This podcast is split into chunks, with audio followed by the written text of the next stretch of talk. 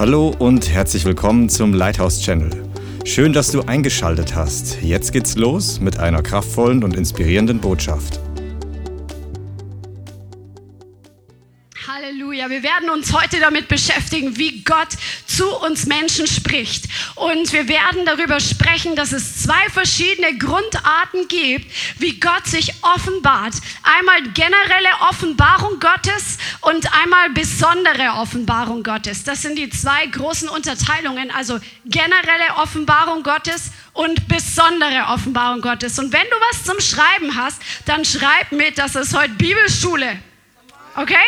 Das Wort Offenbarung im Griechischen ist das Wort Apokalypsis. Ja?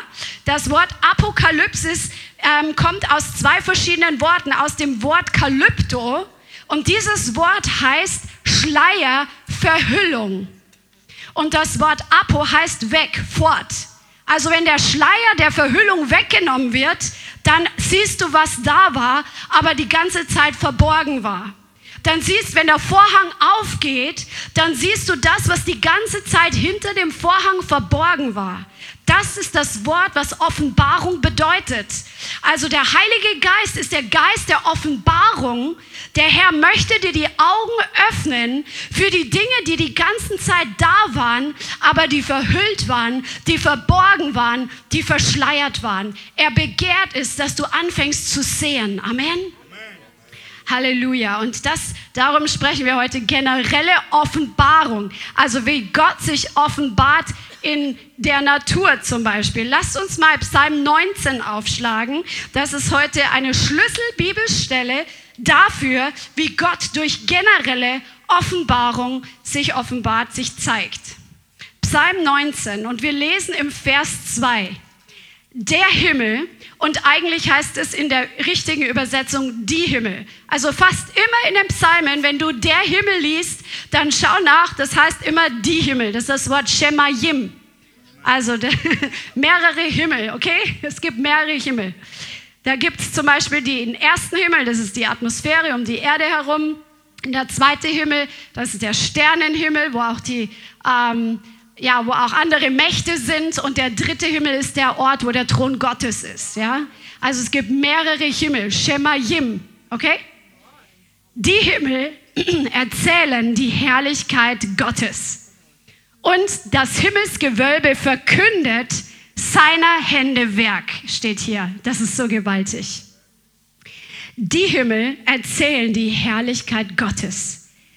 Was bedeutet das jetzt hier? Das Wort erzählen, das ist das Wort sprechen, bezeugen. Die Himmel, die Gott geschaffen hat, er hat sie mit der Absicht und mit dem Zweck geschaffen, dass sie von der Herrlichkeit Gottes bezeugen, dass sie die Herrlichkeit Gottes verkündigen. Ist das nicht gewaltig? Das ist so gewaltig. Der Himmel ist da und er hat die Aufgabe, die Herrlichkeit Gottes zu erzählen. Dass die Menschen, die den Himmel anschauen, eine Botschaft bekommen, dass es einen Gott gibt, der sie geschaffen hat. Dass die Menschen, die den Himmel anschauen, sehen, da gibt es einen genialen Schöpfer dahinter und dieser Schöpfer ist absolut voller Herrlichkeit. Das ist die Aufgabe der Himmel. Und die Himmelsgewölbe, die verkünden, das ist wieder ein anderes Wort, das ist das Wort Nagat. Und das bedeutet, die Himmelsgewölbe, sie berichten, sie erklären, sie veröffentlichen, sie deklarieren seiner Hände Werk. Ist das nicht gewaltig? Also der Zweck der Himmel und der Himmelsgewölbe ist zu deklarieren und zu verkündigen. Es gibt also einen Designer, der dahinter steckt und der das beabsichtigt hat, dass die Himmel predigen, dass die Himmel deklarieren und verkündigen. Come on. Bist du auch begeistert? Come on. Und im nächsten Vers steht drin, ein Tag sprudelt dem anderen Kunde zu, und eine Nacht meldet der anderen Kenntnis. Ohne Rede und ohne Worte mit unhörbarer Stimme. Ihre Messschnur geht aus über die ganze Erde und bis an das Ende der Welt ihre Sprache. Das ist so genial. Hier steht, ein Tag sprudelt dem anderen zu. Und das ist das Wort Naba, was wir letzte Woche hatten. Nabi ist der Prophet, der verkündigt, der ähm, deklariert oder vorletzte Woche, der einfach das Wort Gottes freisetzt, der eine Ankündigung macht, was hier passiert. Und hier wird dieses Wort gebraucht, dieses Sprudeln. Ein Tag sprudelt dem anderen Kunde zu. Das heißt, ein Tag oder ein Jahr, ein Zeitabschnitt heißt es. in jedem Zeitabschnitt wird verkündigt und gepredigt, dass es einen Schöpfer gibt. Die Nacht, die verkündigt, dass es einen Schöpfer gibt, dass es Verständnis gibt, dass es Weisheit gibt, dass es Unterscheidung gibt, ohne dass sie jemals ein Wort von menschlicher Sprache gebrauchen, verkündigt jeder Tag die Gegenwart Gottes, die Existenz Gottes, die Herrlichkeit Gottes. Halleluja. Come on. Die Himmel verkündigen seine Gerechtigkeit. Das ist im Psalm 97, Vers 6 und im Psalm 50, Vers 6. Also Psalm 97, Vers 6 und Psalm 50, Vers 6. Das könnt ihr euch für eure eigenen Studien noch aufschreiben, weil das steht genau der gleiche Satz. Die Himmel verkünden seine Gerechtigkeit. Shemayim. Sie berichten, sie erklären, sie machen seine Gerechtigkeit bekannt. Wenn die Menschen die Himmel anschauen, dann spricht Gott durch den Himmel zu ihnen, dass es Gerechtigkeit gibt, dass Gott die Gerechtigkeit ist. Come on. Halleluja. Und das ist so gewaltig, weil die Steine auf dieser Erde und die Himmel und die ganze Schöpfung hat nicht die Fähigkeit, wie du und ich zu denken.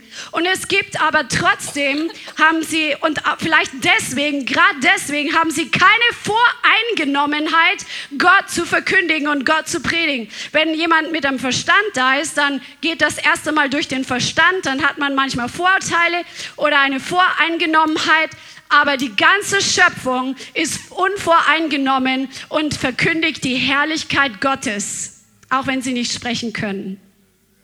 Und dann sehen wir in Römer Kapitel 1, warum Gott die Schöpfung gebraucht, um zu sprechen, um generelle Offenbarung freizusetzen. Schlag mal Römer 1, Vers 18 auf. Römer 1, Vers 18. Römer 1,18. Denn es wird offenbart Gottes Zorn vom Himmel her über alle Gottlosigkeit und Ungerechtigkeit der Menschen, welche die Wahrheit durch Ungerechtigkeit niederhalten.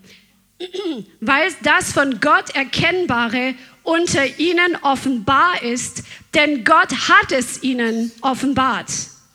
Denn sein unsichtbares Wesen, sowohl seine ewige Kraft, als auch seine Göttlichkeit wird seit Erschaffung der Welt in dem Gemachten wahrgenommen und geschaut, damit sie ohne Entschuldigung sind, weil sie Gott kannten, ihn aber weder als Gott verherrlichten noch ihm Dank darbrachten, sondern in ihren Überlegungen auf Nichtiges verfielen und ihr unverständiges Herz verfinstert wurde.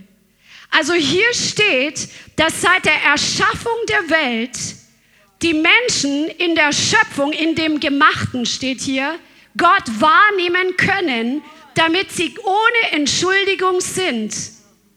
Weil oft kommt die Frage unter Christen, ja, aber wie ist es denn mit den Menschen, die noch nie das Evangelium gehört haben, die in dem Stamm so und so hinter dem im Busch sind, ja, die irgendwo keine Ahnung, ein, ein ganz ähm, seltener Stamm mit wenig Bevölkerung, die nie das Evangelium gehört. Keiner ist ohne Entschuldigung, weil der Mensch kann in der Schöpfung Gott wahrnehmen. Dafür sind die Himmel da, die seine Gerechtigkeit predigen, die sein Zeugnis verkündigen, die bezeugen, dass es eine Herrlichkeit und einen gewaltigen Schöpfer gibt, damit sie ohne Entschuldigung seien, steht hier.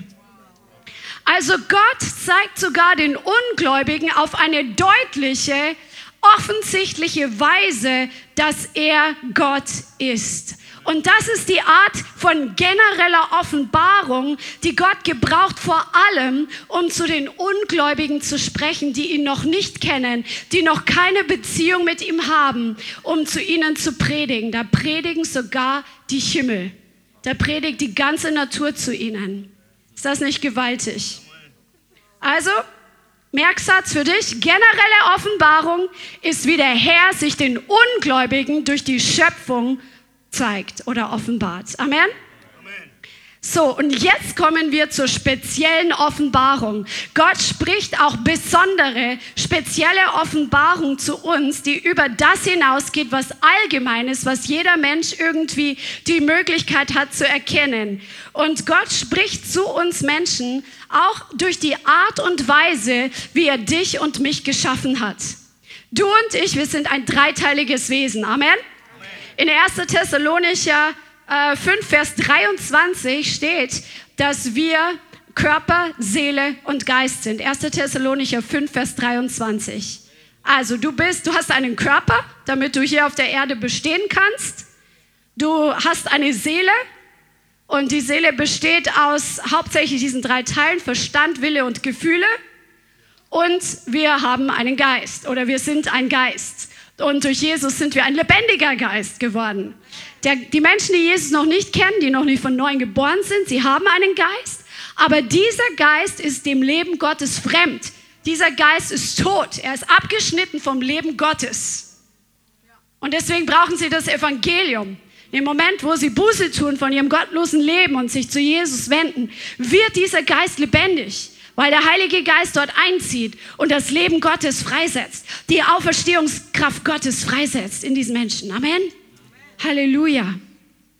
Und Gott gebraucht unsere, die Art und Weise, wie wir geschaffen sind, um zu uns zu sprechen. Gott hat eigentlich sein Herz ganz bei dir. Er hat seine Gedanken ganz bei dir. Im Psalm 8 steht, dass, ähm, hier steht das, äh, lass uns den Psalm mal lesen, das ist so gewaltig. Psalm 8, Vers 1 bis 5. Ich weiß, es sind viele Bibelstellen, aber wir haben heute gebetet, dass das Wort Gottes uns heute reinigt von dem ganzen Schmutz der Welt. Come on. Das Wort Gottes ist ein Wasserbad. Das Wort Gottes reinigt uns von der Befleckung der Welt. Und es ist wichtig, dass wir das zulassen. Diese reinigende Funktion, die brauchen wir. Du duschst dich ja auch jeden Tag oder wäschst dich oder badest dich. Also hoffentlich und wenn du die Möglichkeit hast natürlich. Aber wir brauchen das, damit wir uns frisch fühlen, damit wir gut riechen. Amen. Und das ist, was wir im Geist auch tun, wenn wir uns mit dem Wort Gottes beschäftigen, werden wir gewaschen von dem Müll der Welt, von der Befleckung, von dem Staub der Welt.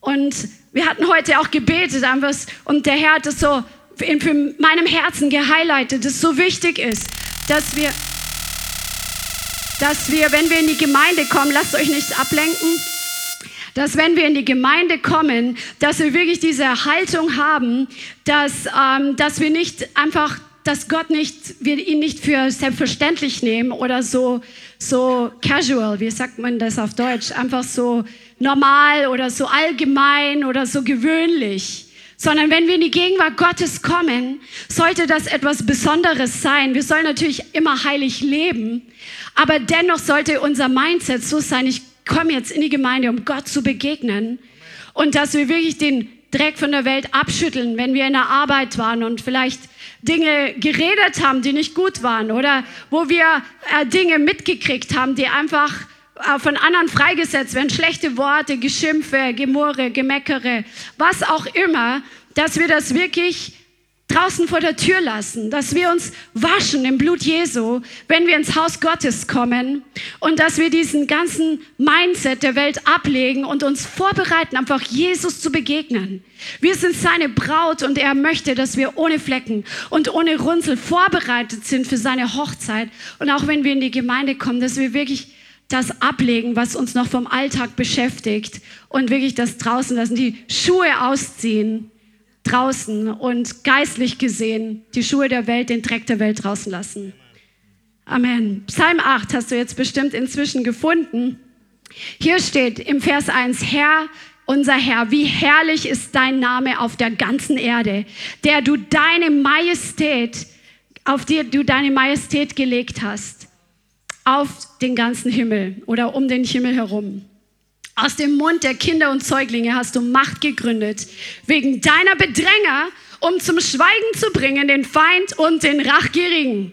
Jesus zitiert diese Stelle, aber er hat ein Wort ausgetauscht. Er sagt, aus dem Munde der Kinder und Säuglinge hast du dir Lob bereitet, um zu vertilgen oder um zum Schweigen zu bringen den Feind und den Rachgierigen. Come on.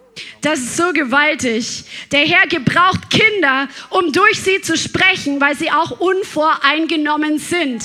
Kinder machen sich keine großen Gedanken, was als nächstes aus ihrem Mund kommt. Und Gott gebraucht Kinder, um seine Macht freizusetzen, um durch sie zu sprechen. Auch äh, Fanny erzählt immer wieder Geschichten von ihrer dreijährigen Tochter, wie Gott schon zu ihr spricht und sich ihr offenbart und auch durch sie Dinge freisetzt. Das ist einfach so genial. Und sie kann das sich gar nicht selber ausdenken, aber sie lebt einfach in einer Umgebung, die voll des Geistes ist und sie lernt einfach, das zu empfangen, was der Heilige Geist ihr gibt und spricht es dann aus. Aus dem Munde von Kindern und Säuglingen gebraucht der Herr das Wort Gottes, das Lob Gottes, um den Feind und die Flucht, in die Flucht zu schlagen. Come on. Und das sagt der Herr auch über geistliche Babys. Leute, die von neuem geboren sind, die erwachsen sind. Der Herr gebraucht sie oft, um einfach zu sprechen, sein Wort zu sprechen. Come on, das ist doch gewaltig. Dann steht hier, wenn ich anschaue, deine Himmel, deiner Fingerwerk, den Mond und die Sterne, die du bereitet hast. Was ist der Mensch, dass du seiner gedenkst und des Menschensohn, dass du dich um ihn kümmerst? Halleluja. Wenn ich anschaue, deine Himmel, was ist der Mensch, dass du seiner gedenkst? Gott hat alles so herrlich und so gewaltig und so gigantisch geschaffen. Und der Herr denkt an uns Menschen. Im Englischen ist das so schön. Um, you are mindful of me. Das singen wir öfter das Lied. Um, you are mindful of me. Der Herr hat sein mindful of you. Der Herr hat seinen Verstand voll von dir.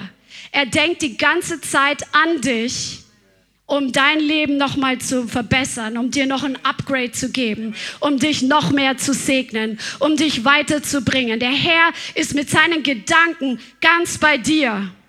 Glaubst du das? Come on, das ist so gewaltig. Gott hätte es nicht nötig, aber er liebt dich. Er hat dich gemacht. Du bist die Krone seiner Schöpfung. Und er liebt es, sein Herz dir mitzuteilen. Er liebt es, als der Vater aller Vaterschaft in, über dich sich Gedanken zu machen, wie er da, dich nochmals anders segnen kann, wie er dich nochmal anders weiterbringen kann. Halleluja. Und Gott hat seine Wege in uns hineingelegt, damit wir ihm näher kommen und ihm dienen können. Come on. Jetzt schauen wir uns an, wie der Herr unseren Körper gebraucht, um zu uns zu sprechen. Come on, bist du gespannt?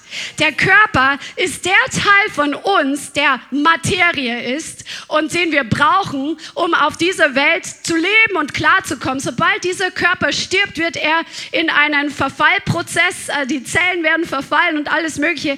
Dann wird die Seele den Körper verlässt den Körper, der Geist verlässt den Körper, um in die Ewigkeit einzugehen.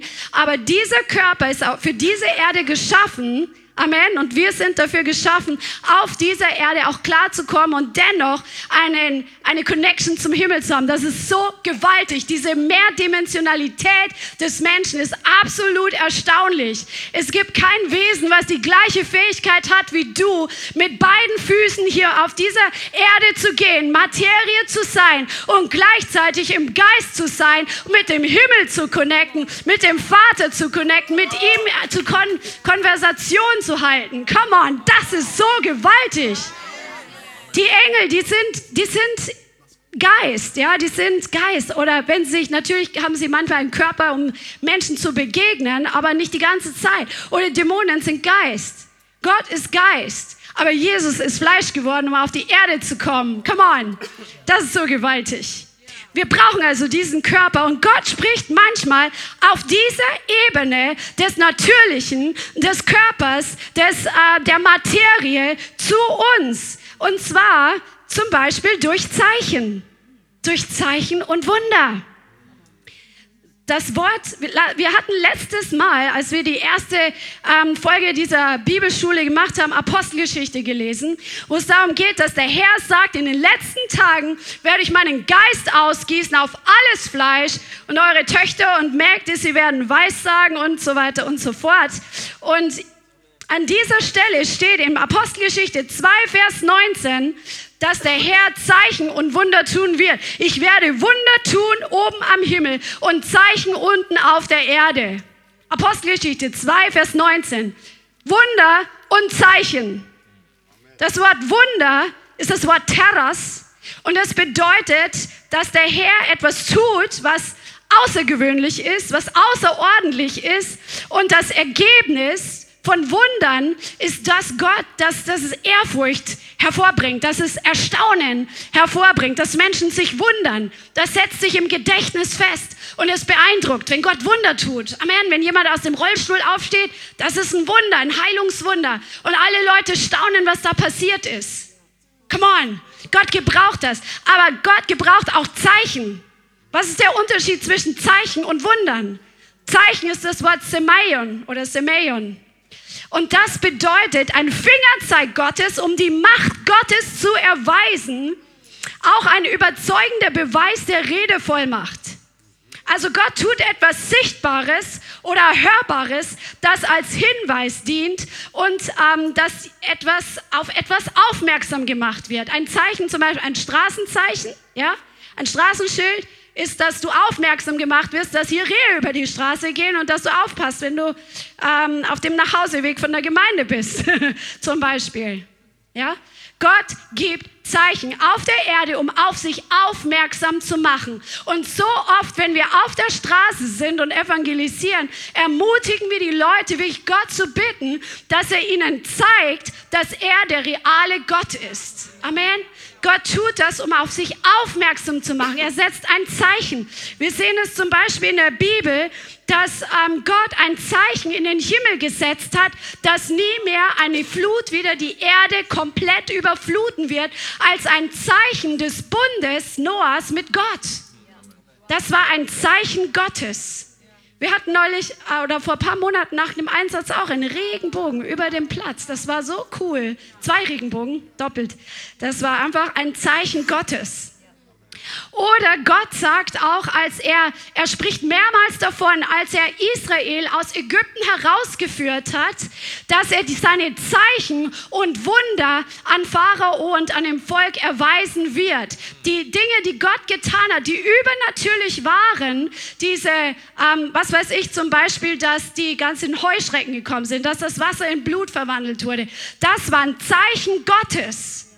Das hat die Redevollmacht von Mose unterstrichen. Come on. Das Mose, weil Mo, ein Mose, der kann das nicht machen. Und irgendwann sind die Zauberer, die alles nachgemacht haben, ausgestiegen, weil sie konnten nicht alle Zeichen nachmachen. Unser Gott ist ein lebendiger Gott. Er tut Zeichen, die die Welt nicht tun kann. Come on. Halleluja.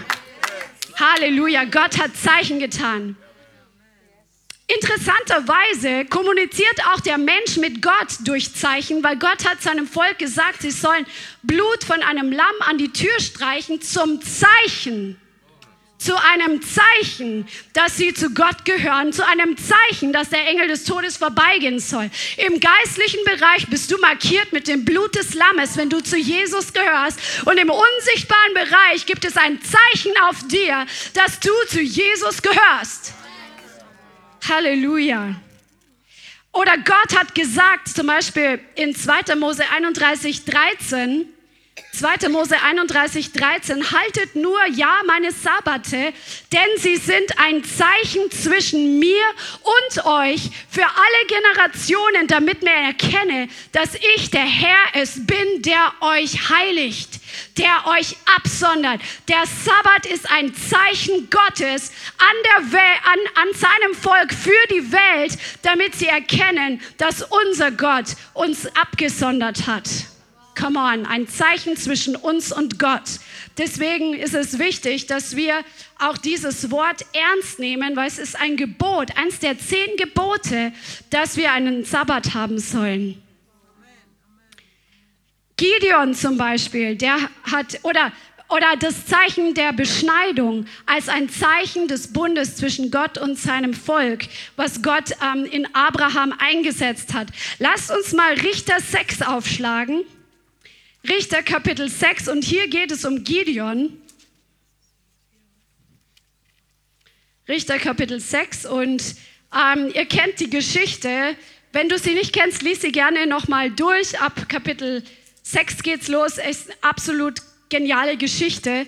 Aber hier spricht Gott zu Gideon und er gibt ihm den Auftrag, das Volk Gottes wirklich zu befreien aus der Hand der Midianiter und gegen die Midianiter auszuziehen. Und ähm, ein Engel kommt zu ihm und erklärt ihm alles und sagt ihm, was er tun soll. Und dann sagt Gideon im Vers 17, wenn ich denn Gunst gefunden habe in deinen Augen, sagt er zu dem Engel, so gib mir ein Zeichen, dass du es bist, der mit mir redet. Also er wollte nochmal so einen richtigen Beweis, so ein Sign of God, einfach, dass das jetzt von Gott ist und nicht irgendwas anderes. Und dann sagt der Engel, er soll eben ähm, ein Ziegenböckchen zubereiten, ungesäuerte Brote und er macht alles und er legt es dann auf einen Stein und die Brühe gießt da aus und dann streckt der Engel des Herrn das Ende des Stabes aus, der in seiner Hand war, berührt das Fleisch und die ungesäuerten Brote und da stieg Feuer der Feuer auf und der Engel des Herrn verschwindet vor seinen Augen. Also es war ein Zeichen für Gideon, dass das jetzt der Auftrag Gottes ist und dass er das tun soll. Und dann zweifelt er aber immer noch und er nimmt dieses Stück Wolle oder das Vlies, das berühmte Vlies auslegen, kommt hier aus dieser Bibelstelle her. Das ist im Kapitel 6, Vers 36 und folgende Verse. Und er legt es hin und er sagt, wenn das ähm, heute Nacht nass wird und außenrum alles trocken, dann ist es vom Herrn. Und dann passiert es genauso und er zweifelt nochmal und dann sagt er, diese Nacht soll es umgekehrt sein, es soll komplett trocken sein, dieses Vlies, diese Schafwolle und außenrum soll alles nass sein. Und genauso war es dann als Zeichen für ihn, dass Gott zu ihm gesprochen hat. Amen. Also hier spricht Gott auch verschiedene andere Dinge noch im Alten Testament zum Beispiel, aber auch im Neuen Testament und erweist sich durch natürliche Dinge in einer natürlichen Welt zu natürlichen Menschen, dass sie ein Zeichen haben, dass es einen lebendigen Gott gibt, der jetzt gerade zu ihnen gesprochen hat. Und das Fordern eines Zeichens jetzt von uns zum Beispiel, wenn wir sagen, Gott, bitte gib mir ein Zeichen, das sollte nicht unser Alltag sein, wenn wir jetzt gerade nicht Babychristen sind, sondern das ist vielleicht am Anfang, gibt Gott Gnade für sowas. Zum Beispiel, wenn du dann sagst, also Gott, wenn es jetzt heute regnet, dann ist es für mich ein Zeichen, dass ich das und das mache, dass ich jetzt dann evangelisieren gehen soll. Und wenn es nicht regnet, dann ist für mich das Zeichen, dass ich heute zu Hause bleibe, okay? Solche Zeichen fordern vielleicht Babychristen oder sowas, aber das ist nicht die Art und Weise, wie wir auf Dauer mit dem Herrn kommunizieren. Amen. Weil vielleicht hat jemand anders gerade das Gegenteil gebetet und das ist für ihn dann ein Zeichen. also das ist ein bisschen tricky. Ähm, du solltest einfach in deiner Beziehung mit dem Herrn wachsen und zunehmen, um im Glauben zu leben, nach dem Wort Gottes zu leben und dass du wirklich dieses Leben im Geist hast, wo du auf einer ganz anderen Ebene mit dem Herrn kommunizierst. Amen.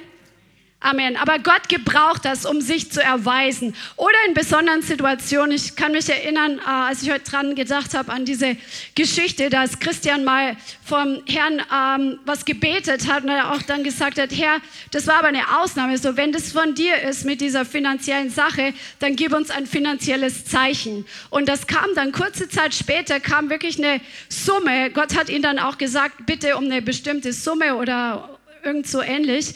Und das kam dann auch. Aber das ist eher die Ausnahme und nicht der Alltag, wie wir mit Gott kommunizieren. Amen.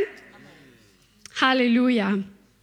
Wunderbar ist es, dass der, der, die Gabe des Glaubens und die Gabe der Wunderwirkungen mit dem Heiligen Geist, also durch den Heiligen Geist durch dich wirken sollen, dass der Herr dich gebraucht, um Zeichen und Wunder freizusetzen. Ich kann mich erinnern, dass äh, mein Schwiegervater, als er, er war sehr viel im Krankenhaus gelegen und einmal war er im Krankenhaus und er hat überall das Evangelium wirklich gepredigt, den anderen Patienten, den Ärzten, den Schwestern. Er hat wirklich allen das Evangelium gepredigt und dann hat er gesagt, äh, ähm, irgendwie das und das wird am Himmel passieren mit dem Wetter, als Zeichen für den anderen Patienten, der im Zimmer lag. Und es ist genau so eingetroffen. Ich glaube, es kam dann ein großes Gewitter oder irgendwas ist passiert. Ich habe es nicht mehr im Kopf. Aber Gott hat ihn gebraucht, um ein Zeichen freizusetzen. Durch die Gabe des Glaubens.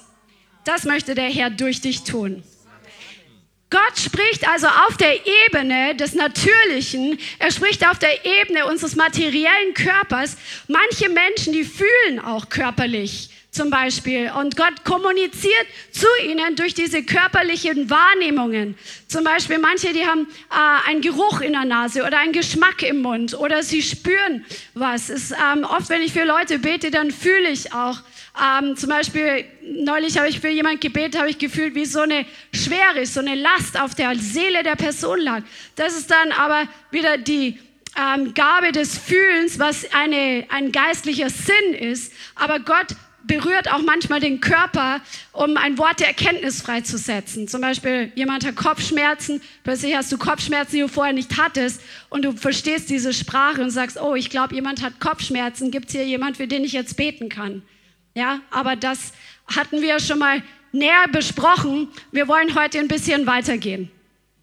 Gott spricht auch durch unsere Seele, aber auch in unsere Seele hinein. Amen.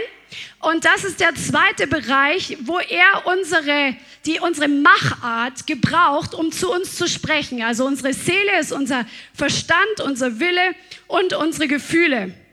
In 1. Korinther 3, Vers 1 steht, dass ähm, Paulus sagt, er konnte zu ihnen nicht sprechen als zu Geistlichen, sondern als zu Fleischlichen, als zu Unmündigen in Christus. Also es ist so wichtig, dass wir nicht in der Seele oder aus der Seele heraus leben, ja, dass die Seele nicht unser ähm, Bestimmer ist, dass unsere Emotionen nicht diejenigen sind, die uns führen und leiten, dass wir nur das tun, wonach wir uns fühlen oder dass wir nicht nach dem Verstand leben, in dem Sinn, dass wir uns nur von unserem Verstand in erster Linie von unserer Logik leiten lassen, sondern dass wir lernen, aus dem Geist heraus zu leben, dass unser Geist stark wird und dass wir durch den Geist heraus göttliche Informationen empfangen und nicht gelenkt und gesteuert sind von der Seele. Amen. Das ist so wichtig. Der Herr spricht durch unsere Willenskraft. Jeder Mensch hat eine verschiedene, ähm, eine verschiedene Art von Willenskraft. Manche Leute sind richtig also haben einen ganz starken Willen. Die sind wie so, ein, wie so ein Stier, die, wenn sich was in den Kopf gesetzt haben, die gehen da durch, egal was kommt, wie so ein Rambock. Und andere Leute, die haben eher einen schwächeren Willen. Aber Gott hat dich gemacht mit deiner Persönlichkeit und ähm, unsere Persönlichkeit soll geheiligt werden. Aber grundsätzlich musst du jetzt nicht eine komplett anders, andere Persönlichkeit werden. Manche Leute sind halt mehr so die Lauten und die, die einfach, die jeder sieht, die einfach ähm, ja, so, ja, so eine Aufmerksamkeit mitbringen und andere sind eher die ruhigen. Und Gott will uns natürlich heiligen in der Persönlichkeit, aber der, der ruhige, der, der mehr introvertiert ist, der muss jetzt nicht einer werden, der die ganze Zeit komplett eine andere Persönlichkeit hat. Gott hat dich so gemacht, wie du bist und das ist wunderbar. Und Gott gebraucht das, um durch dich besondere Menschen zu erreichen die zum Beispiel die Menschen, die mehr dominant sind, die werden andere Menschen erreichen in ihrem Umfeld als die Menschen, die eher ruhig sind oder verstandesmäßig so, ähm, so alles so austüfteln und so, die da eine Gabe haben. Gott gibt dir eine Zuhörerschaft gemäß dem, auch was er in deinen Willen hineingelegt hat an Willenskraft. Jeder von uns, den du, der du dich hingibst und sagst, Gott, gebrauche mich, sprich durch mich, weissage durch mich, gebrauche mich, um anderen Menschen, um andere Menschen eine Stimme Gottes zu sein. Der Herr bringt deine Zuhörerschaft zu dir. Come on. Und nicht jeder von uns muss da vorne stehen mit dem Mikrofon. Nicht jeder von uns ist der Evangelist, der in Afrika auf der Bühne steht. Nicht jeder von uns ist der Fürbitter, der al alleine zu Hause ganz viel Durchbrüche schafft. Jeder von uns hat einen anderen Ruf und eine andere Zuhörerschaft. Und der Herr will dir einfach die Augen dafür öffnen, dass so wie er dich gemacht hat, auch in deinem Heiligungsprozess, er bringt deine Zuhörerschaft zu dir und er gibt dir Gunst bei ihnen, dass sie offene Ohren haben, auf das zu hören, was du ihnen zu sagen hast. So gebraucht der Herr einfach deine Willenskraft, um eine bestimmte Zuhörerschaft anzusprechen. Dann gebraucht der Herr auch unsere Emotionen. Das ist der Ausdruck, wie wir uns fühlen. Und zwar zum Beispiel ist es manchmal so, wenn, habt ihr das schon mal erlebt, du bist in der Fürbitte und auf einmal berührt der Herr einfach deine Emotionen für eine bestimmte Person und du spürst einfach eine Traurigkeit oder so eine Barmherzigkeit oder du spürst so eine besondere Liebe für eine bestimmte Person oder Personengruppe. Gott gebraucht das, um zu dir zu sprechen. Und Menschen, die sehr emotional sind, die sehr viel Emotionen haben, die ähm, sind oft zur Fürbitte berufen, weil Gott das einfach gebraucht, diese Emotionen. Ja, come on, da gehen die Lichter auf. Das ist doch super. Genau, Gott möchte das gebrauchen, um Fürbitte freizusetzen oder um Weissagung freizusetzen. Der Herr berührt dein Herz und ähm, du musst halt lernen zu unterscheiden, was jetzt dein Fleisch ist und was im Geist ist, aber wo es dann einfach vom Geist ausgeht, der Herr will das gebrauchen. Come on. Der Herr benutzt deine emotionale Energie, um, um zu wirken. Come on. Oder deine Begeisterungsfähigkeit. Also viele Evangelisten haben einfach diese Begeisterungsfähigkeit, wenn ich an Thomas denke oder an, an so viele von euch, die ja auf der Straße so richtig abgehen. Der Herr gebraucht eure Emotionen, um einfach sein Wort freizusetzen, um Menschen zu erreichen. Come on. Der Herr gebraucht auch unseren Verstand, unseren Intellekt, das, was wir wissen. Und so oft ähm, verachten wir Wissen und Erkenntnis. Aber dein Wissen und deine Erkenntnis, die du vom Herrn bekommst, die du aus dem Wort bekommst, die du über verschiedene Bereiche bekommst, der Herr gebraucht das auch, um zu sprechen, um zu prophezeien zum Beispiel. Wir haben oft darüber gesprochen, auch wenn man so in Geisterunterscheidung wächst und dann weiß man manchmal nicht, weiß ich das jetzt wegen Menschenkenntnis oder vom Natürlichen her oder weiß ich das jetzt übernatürlich vom Heiligen Geist. Das ist manchmal ein bisschen schwer zu unterscheiden. Aber der Herr gebraucht auch dein Wissen und deine Erkenntnis, die mit dem Wort Gottes übereinstimmt, mit den Wahrheiten übereinstimmt, um durch dich und zu dir zu sprechen. Er kombiniert das. Und je mehr zum Beispiel du Wissen hast über die Bibel, über das Wort Gottes, über die Kultur der damaligen Zeit, über die Geschichte, was damals passiert ist, über die Geografie, über diese verschiedenen Aspekte, über ähm, Wortbedeutungen, der Herr gebraucht das, um durch dich zu prophezeien, um durch dich zu sprechen. Halleluja. Come on. Oder wenn der Herr dich berufen hat, zum Beispiel in die Finanzwelt hineinzusprechen, dann brauchst du ja ein gewisses Wissen davon oder in einem bestimmten Bereich, äh, sei es Politik, es gibt ja diesen einen Propheten, der sehr stark politische, geopolitische Weissagungen hat. Der kennt sich halt auch aus und Gott gebraucht sein Wissen zusammen mit der göttlichen Offenbarung, um hier Dinge wirklich zu prophezeien, wo es dann wieder einen Post gibt, wo er irgendwelche Nachrichten dann prophezeit, wo sich das denn erfüllt, was er gesagt hat. Der Tomi Arayomi, Ayaromi, schwieriger Name. Also verachte Intelligenz nicht, sondern investiere dich zum Beispiel in Wissen und Erkenntnis zu wachsen, auch was die Bibel zum Beispiel betrifft. Amen. Der Herr gebraucht das. Und dann natürlich unser dreiteiliges Wesen, unser Körper, unsere Seele und unseren Geist. Unser Geist bezeugt, dass wir Söhne Gottes sind. Der Heilige Geist in unserem Geist, der gibt uns Zeugnis darüber, dass du von Neuem geboren bist, dass du vom Himmel geboren bist, dass dein Vater Gott ist, dass du ein Kind des Vaters bist. Amen. Und das ist so genial. Gott kommuniziert von Geist zu Geist zu uns, weil Gott ist Geist und wer ihn sehen möchte, muss im Geist gehen. Amen. Wer ihn hören möchte, muss im Geist gehen, damit wir auf Dauer wirklich diese Beziehung mit ihm haben, wo wir seine Stimme hören, wo wir diese Unterscheidung haben, was ist unser Verstand und was ist der Geist. Und da schauen wir uns jetzt an, wie Gott einfach in der Vergangenheit oder in der Geschichte gesprochen hat. Lass uns mal Hebräer 1 aufschlagen.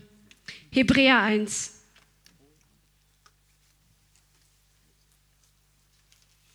Und wir lesen ab Vers 1. Wenn ihr da seid, könnt ihr mal ein Zeichen geben. Hebräer 1, Vers 1. Okay.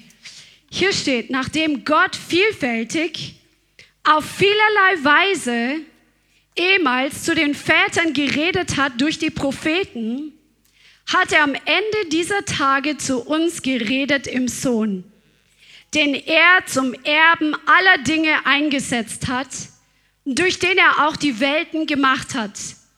Er, der Ausstrahlung seiner Herrlichkeit und Abdruck seines Wesens ist und alle Dinge durch das Wort seiner Macht trägt. Also hier steht, wie Gott sich früher offenbart hat im Alten Testament. Hier geht es um die Väter und durch die, über die Propheten spricht es hier. Bevor Jesus gekommen ist, hat sich Gott geoffenbart. Und dieses Wort vielfältig, das kannst du dir mal anschauen im Griechischen, das bedeutet Polumeros. Das bedeutet viele Teile oder viele Portionen. Also im Alten Testament hat Gott in vielen Portionen, in vielen Teilen, Stück für Stück, Folge für Folge, in einer Generation nach der anderen mehr Offenbarung über sich selbst hinzugefügt. Oder Offenbarung über die Dinge, die er tun möchte, hat er hinzugefügt. Er hat sich Stück für Stück offenbart. Er hat nie das ganze Bild gezeigt, Amen, sondern er hat Stück für Stück sich offenbart, Polomeros. Und auf vielerlei Weise, das ist das Wort Polotropos, das heißt, auf viele verschiedene Arten und Weisen. Also Gott hat Stück für Stück durch verschiedene Arten und Weisen sich offenbart. Er hat nicht nur immer auf die gleiche Art und Weise gesprochen, er hat zum Beispiel zu Jesaja anders gesprochen, als er zu Elia gesprochen hat. Oder er hat durch zu Hosea anders gesprochen, als er zu Jeremia gesprochen hat. Er hatte verschiedene Technologien, würde Dr. Oskar Gobatia sagen, verschiedene Techniken benutzt, um sich zu offenbaren. Den einen hat er Visionen gegeben, wir hatten letztes Mal drüber gesprochen, und Träume und Trancen und Erscheinungen und anderen hat er auf eine andere Weise sein Wort offenbart und sich selbst offenbart. Also Gott hat im Alten Testament sich den Vätern und den Propheten auf, in vielen kleinen Portionen, immer stückchenweise, auf verschiedene Art und Weise gezeigt und offenbart. Und dann steht drin, er hat am Ende dieser Tage zu uns geredet im Sohn.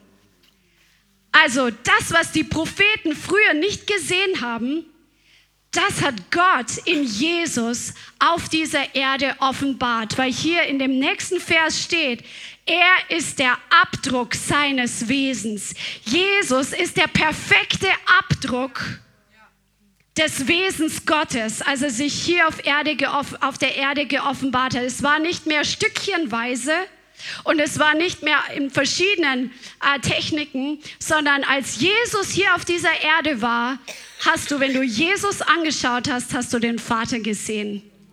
Als du Jesus zugehört hast, hast du den Vater gehört. Als du gesehen hast, was Jesus tut oder wie Jesus fühlt, hast du gesehen, was, wie der Vater handelt und wie der Vater fühlt.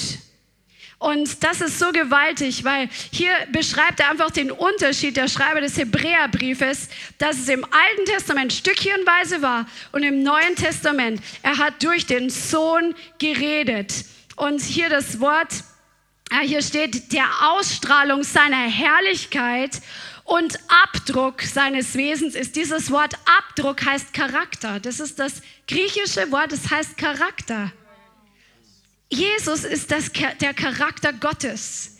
Und das Wort bedeutet eigentlich, ähm, wenn etwas ähm, in eine Figur eingebrannt oder eingestanzt wird, also wie so ein Abdruck oder wie so ein Stempel. Und Jesus war der, das genaue Bild, der genaue Abdruck wie ein Stempel, der Gott gezeigt hat, wie er wirklich ist. Der vollkommene, derselbe Charakter. Und dann steht hier der Abdruck seines Wesens, also seiner Substanz. Jesus ist der Abdruck, der, der, der Charakter der Substanz Gottes. Das ist so gewaltig. Halleluja. Also Gott hat ehemals in verschiedenen Technologien gesprochen und dann, als Jesus gekommen ist, hat er sich vollkommen offenbart. Und wir sehen Jesus jetzt natürlich nicht mit den natürlichen Augen, sondern mit den geistlichen Augen. Und deswegen ist es wichtig, dass wir einfach diesen Geist der Offenbarungserkenntnis empfangen. Der Heilige Geist manifestiert sich in sieben verschiedenen Facetten, wie wir in der Bibel sehen.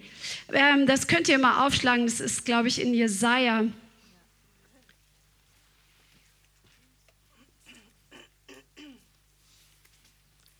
Ich glaube, es müsste Jesaja 11 sein. Ja, genau, Jesaja 11, ähm, Vers 1. Und ein Spross wird hervorgehen aus dem Stumpf Isais und ein Schössling aus seinen Wurzeln wird Frucht bringen. Auf ihm wird ruhen der Geist des Herrn, also das ist der Geist Jahwes. Hier spricht es prophetisch über Jesus. Der Geist der Weisheit und des Verstandes, der Geist des Rates und der Kraft, der Geist der Erkenntnis und der Furcht des Herrn und er wird sein Wohlgefallen haben an der Furcht des Herrn. Er wird nicht richten nach dem, was seine Augen sehen und nicht zurechtweisen nach dem, was seine Ohren hören, sondern geringen Gerichten richten in Gerechtigkeit und den Elenden des Landes zurechtweisen in Geradheit. Das sind die sieben Geister Gottes. Wir schauen sie uns gleich nochmal an. Und diese sieben Geister Gottes, die findest du auch in der Offenbarung wieder, wo es um Jesus geht und die sieben Flammen vor dem Thron Gottes, welche sind die sieben Geister Gottes. Und diese sieben Geister Gottes sind einfach sieben Facetten des Heiligen Geistes, wie er sich manifestiert. Also einmal der Geist Jahwes ja, der Geist des Herrn, der Geist der Weisheit, ist der Heilige Geist der Weisheit, er lebt in dir. Wenn du Weisheit mangelst, dann kannst du ihn bitten um Weisheit und er wird sie dir geben, denn der Geist der Weisheit lebt in dir. Was bedeutet denn Weisheit? Weisheit bedeutet, dass du das, das Wissen, das du hast, korrekt anwenden kannst, passend anwenden kannst. Wir brauchen Weisheit. Es reicht nicht nur Wissen zu haben. Es gibt Menschen, die haben ganz viel Wissen, aber sie haben keine Weisheit. Zum Beispiel ein Arzt, der ganz viel Theorie im Kopf hat und diese Theorie aber nicht auf seine Patienten anwenden kann, der alles Mögliche tüfteln und denken und, und forschen kann, ja, der so richtig ein kluges, ähm, intelligentes Köpfchen ist, aber wenn er nicht die Weisheit hat, was seinen Beruf betrifft, dann kann er dieses Wissen nicht auf den Patienten anwenden, der gerade vor ihm im Zimmer, im Sprechzimmer sitzt.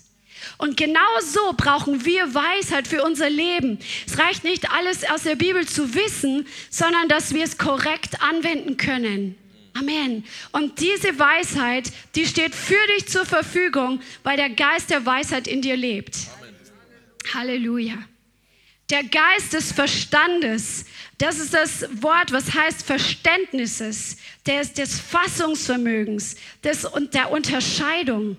Also du hast den Heiligen Geist in dir, den Geist des Verständnisses, der dir ein Fassungsvermögen gibt, der dir ein Urteilsvermögen gibt, der dir Verständnis gibt. Nicht nur Verstand, sondern Verständnis, dass du verstehen kannst, zum Beispiel, was gemeint ist dass du verstehen kannst, worauf jemand hinaus will.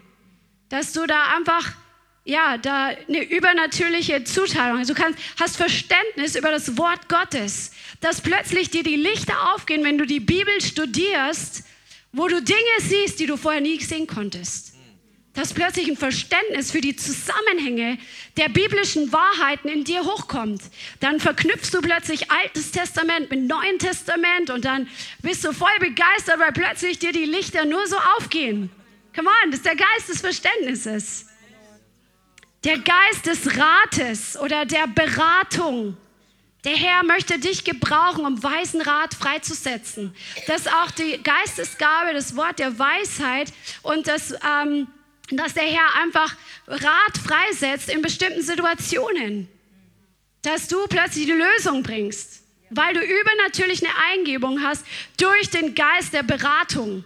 Und der Herr will dich gebrauchen, um Menschen zu beraten, die in schwierigen Situationen sind, um ihnen wirklich genau das an die Hand zu geben, was sie brauchen, um da jetzt durchzugehen oder um einen Durchbruch zu bekommen.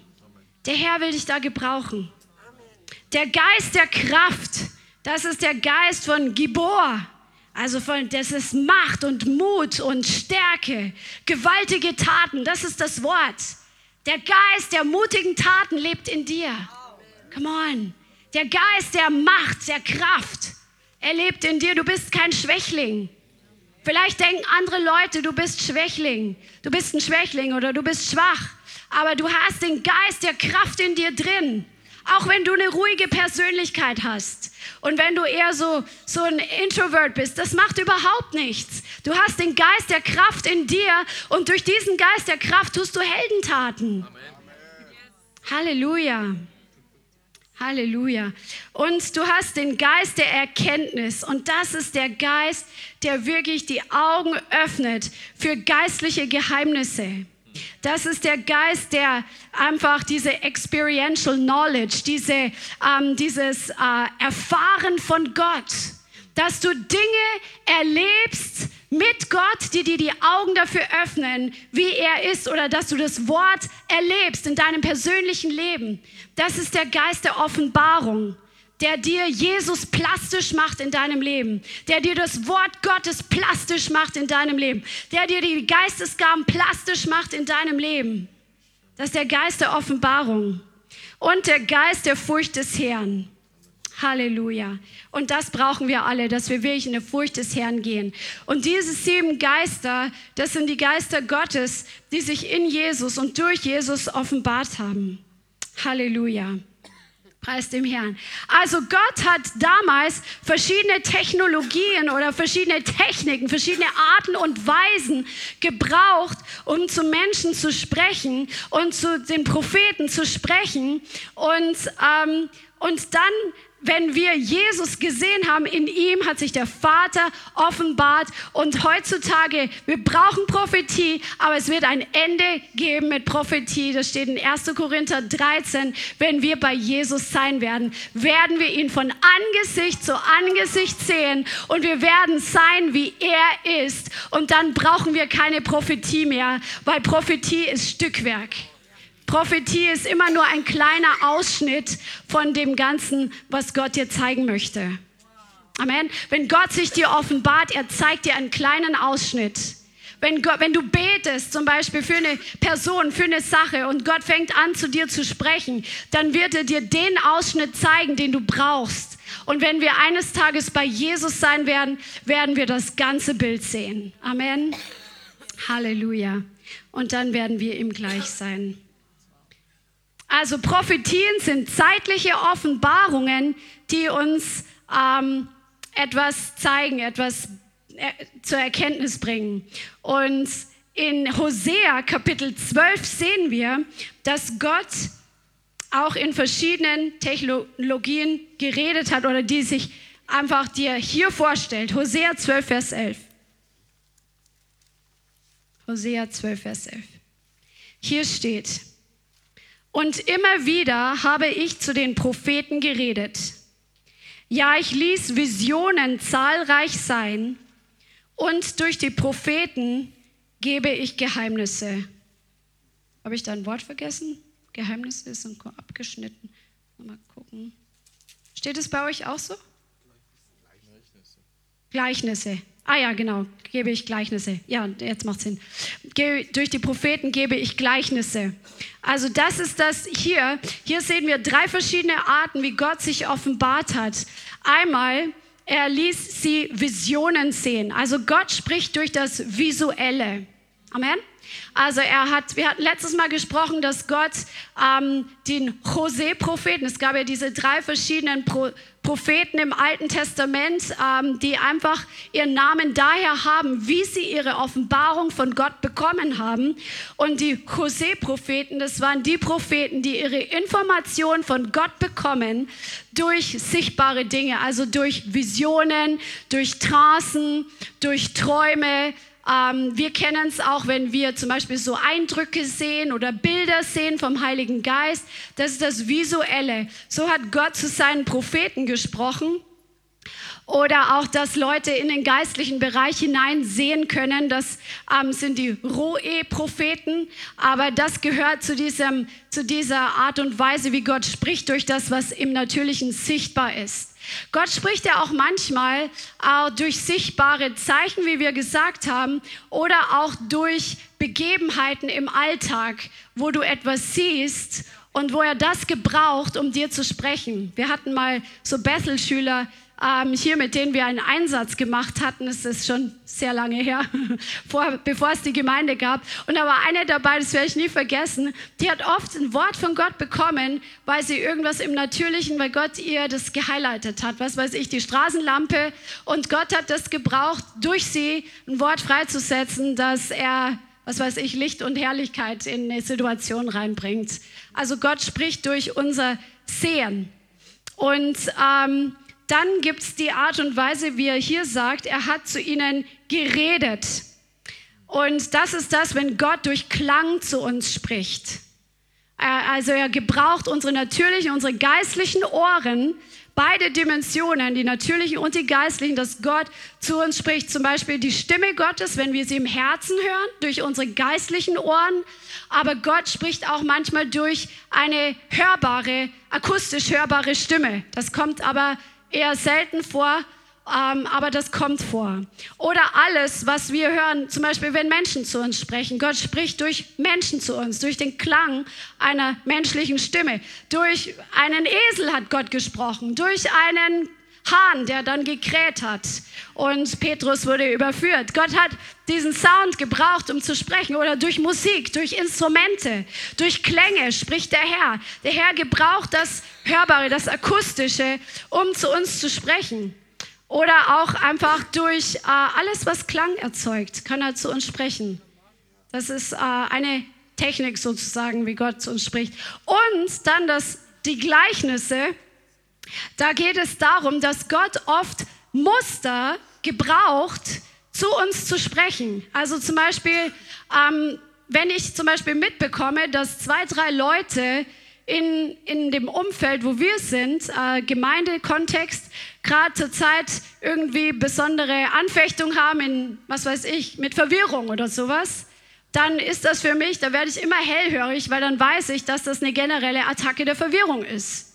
Ja, also durch gleiche Dinge, die auftauchen oder durch Muster, die auftauchen oder durch, ähm, das sind keine direkten prophetischen Worte, sondern symbolischer Ausdruck von Dingen. Jesus hat ja ganz viel auch in Gleichnissen gesprochen, weil er gesagt hat, dass die Menschen dann ähm, seh, hören und doch nicht hören. Also er hat ihnen die geistlichen Wahrheiten mit natürlichen Beispielen gebracht. Und das sehen wir durch die ganze Bibel durch, dass Gott einfach Gleichnisse gebraucht, um zu uns zu sprechen. Und ich glaube, dass der Herr auch uns noch viel mehr die Augen und die Herzen dafür öffnen möchte, dass wir es erkennen, wenn Gott gleichnishaft zu uns sprechen möchte. Durch Muster im Alltag oder durch gleichnishafte Begebenheiten. Zum Beispiel die Tauben auf unserem Vordach, die äh, ständig da ihre Hinterlassenschaften runtermachen. Eines Tages im Gebet hat der Herr mir die Augen geöffnet und die Ohren geöffnet, dass ich verstanden habe, hier ist eine prophetische Botschaft durch das, was im Natürlichen passiert. Ja? Und so spricht Gott durch Gleichnisse in dein Leben, also durch das Sehen, durch Klang und durch Ähnlichkeiten. Und das wirkt alles zusammen. Amen. Halleluja. Preis dem Herrn. Lasst uns einfach der Vollständigkeit halber doch noch mal aber das ist ein kleiner Teaser jetzt ähm, für Freitag auch schon für das zum Online-Meeting. Nochmal drauf eingehen, was in Hebräer 5 steht, wo hier die geistlichen Sinne vorgestellt werden oder halt erwähnt werden. Hebräer Kapitel 5. Und ähm, hier steht ab Vers 13, Hebräer 5 ab Vers 13. Denn jeder, der noch Milch genießt, ist richtiger Rede unkundig, denn er ist ein Unmündiger. Die, also hier geht es um geistliche Speise, geistliche Milch für geistliche Babys. Die feste Speise aber ist für Erwachsene, die infolge der Gewöhnung oder die infolge des Trainings, die infolge der Übung geübte Sinne haben zur Unterscheidung des Guten wie auch des Bösen. Also hier spricht der Schreiber des Hebräerbriefes davon, dass man Sinne haben kann oder Sinne hat, mit denen wir gut und böse unterscheiden können. Hier können wir geistlich unterscheiden, aber das können wir nicht mit den natürlichen Sinnen. Aber so wie wir natürliche Sinne haben, weil er spricht hier geübte Sinne, haben wir im geistlichen Bereich Sinne. Du hast geistliche Augen. Also es gibt ja diese, immer wieder kommt es mal vor, diese, äh, dieses Thema, äh, wo Menschen Nahtoderfahrungen haben, wo sie aus ihrem Körper rausgehen und sich dann selber sehen, auf dem OP-Tisch liegen, obwohl sie die natürlichen Augen gerade verlassen haben und den natürlichen Körper verlassen haben. Ihr Geist hat Augen zu sehen.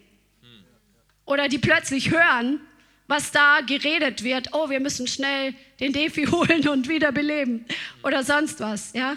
Die hören das und sehen das, obwohl sie ihren Körper gerade verlassen haben. Oder Menschen, die die Hölle erlebt haben oder den Himmel erlebt haben und wieder in ihren Körper durften. Wo Gott gesagt hat, du kriegst noch mal eine Chance. Die haben alles gespürt. Die haben keinen physischen Körper gehabt, aber haben das gespürt, die Qualen oder das Feuer oder den Himmel, die Herrlichkeit Gottes, den Wind, die Brise, das, die im Himmel einfach weht. Die Menschen haben das Gefühl. Und diese Sinne, die hast du nicht nur im Natürlichen, sondern auch im Geistlichen. Und die kannst du trainieren. Ja? Das, also lass uns nochmal die Sinne einfach anschauen. Also wir haben Augen, mit denen wir geistlich sehen können. Das passiert in deinem Vorstellungsvermögen. Dein Vorstellungsvermögen ist das Organ des Heiligen Geistes, durch das er zu dir auch sprechen möchte. Deswegen ist wichtig, dass wir unsere Fantasie reinigen von Müll, von Horrorfilmen, von sexuell unreinen Sachen, von allen möglichen Schrott, den wir uns mit den Augen reinziehen. Denn der Heilige Geist braucht, dass wir gereinigte Augen haben, um zu sehen, was er uns zeigen möchte und um das zu unterscheiden. Wir haben geistliche Ohren, wo wir seine Stimme im Herzen hören können. Wir haben einen geistlichen Geruchssinn. Phyllis, wenn du zuschaust, ich weiß, die Phyllis, die hat mir mal erzählt, sie kann Dämonen riechen. Ja, nicht mit der natürlichen Nase, sondern mit der geistlichen Nase. Und auch nicht immer, glaube ich, sondern nur, wenn es dran der Heilige Geist jetzt gerade highlightet. Sonst wird man ja durchs Leben gehen, es wird ja überall stinken, aber it's work to do, we cast, cast out some demons. Ja, nee, aber auch dieser geistliche Geschmackssinn, dass wir manchmal Dinge schmecken. Schmeckt und seht, wie gut der Herr ist. Das kannst du nicht mit den natürlichen Sinnen, sondern du kannst es wirklich schmecken. Oder äh, Oskar hat auch gesagt, ähm, dass er mal beim Beten für eine Person Blut geschmeckt hat und die Person hatte Blutkrebs. Der Gott hat durch diesen Geschmackssinn zu ihm gesprochen. Oder diesen Spürsinn, diesen Fühlsinn, das kennen wir alle, dass du in einen Raum kommst und du spürst es fast mit deinem Körper, dass hier im Raum dicke Luft ist, obwohl kein Mensch dir gesagt hat, was vorher da drin gesprochen wurde. Oder du fühlst die Herrlichkeit Gottes. Oder du fühlst das Gewicht seiner Gegenwart. Ja, das ist nicht der natürliche Körper immer, der das fühlt, sondern eher noch der geistliche Sinn, der auf geistlicher Ebene diese Dinge wahrnehmen kann.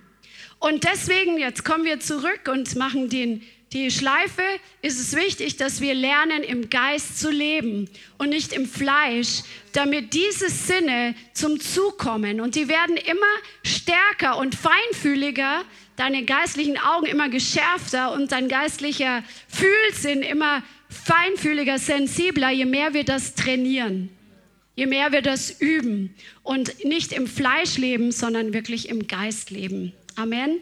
Und darum wird es jetzt am Freitag gehen, wo wir da nochmal näher drauf eingehen und wo wir das ganz praktisch üben werden. Und ähm, ja, und uns da einfach gegenseitig trainieren, Gottes Stimme zu hören und einander zu weissagen. Amen. Halleluja. Preis dem Herrn. Ja, das war heute die verschiedenen Offenbarungen, wie Gott sich uns zeigt. Generelle Offenbarung, spezielle Offenbarung und wie er deinen Körper, deine Seele, deinen Geist gebraucht, um zu dir und durch dich zu sprechen, die natürlichen Umstände gebraucht, um Zeichen zu setzen und diese drei Dimensionen sehen, hören und ähm, die gleichnishafte Art und Weise. Amen. Halleluja. Vielen Dank fürs Zuhören. Wir hoffen, die Botschaft hat dich inspiriert und weitergebracht. Diese und noch mehr Botschaften findest du auch als Livestream auf unserem YouTube-Channel, zusammen mit Live-Worship und vielen bewegenden Zeugnissen. Wir würden uns freuen, wenn du auch mal in unserem Gottesdienst vorbeischaust. Alle Infos dazu findest du auf unserer Webseite, auf Facebook oder Instagram. Links dazu findest du in der Beschreibung. Schreib uns gerne dein Zeugnis oder dein Gebetsanliegen unter info at lighthouse.center. Tschüss und bis zum nächsten Mal.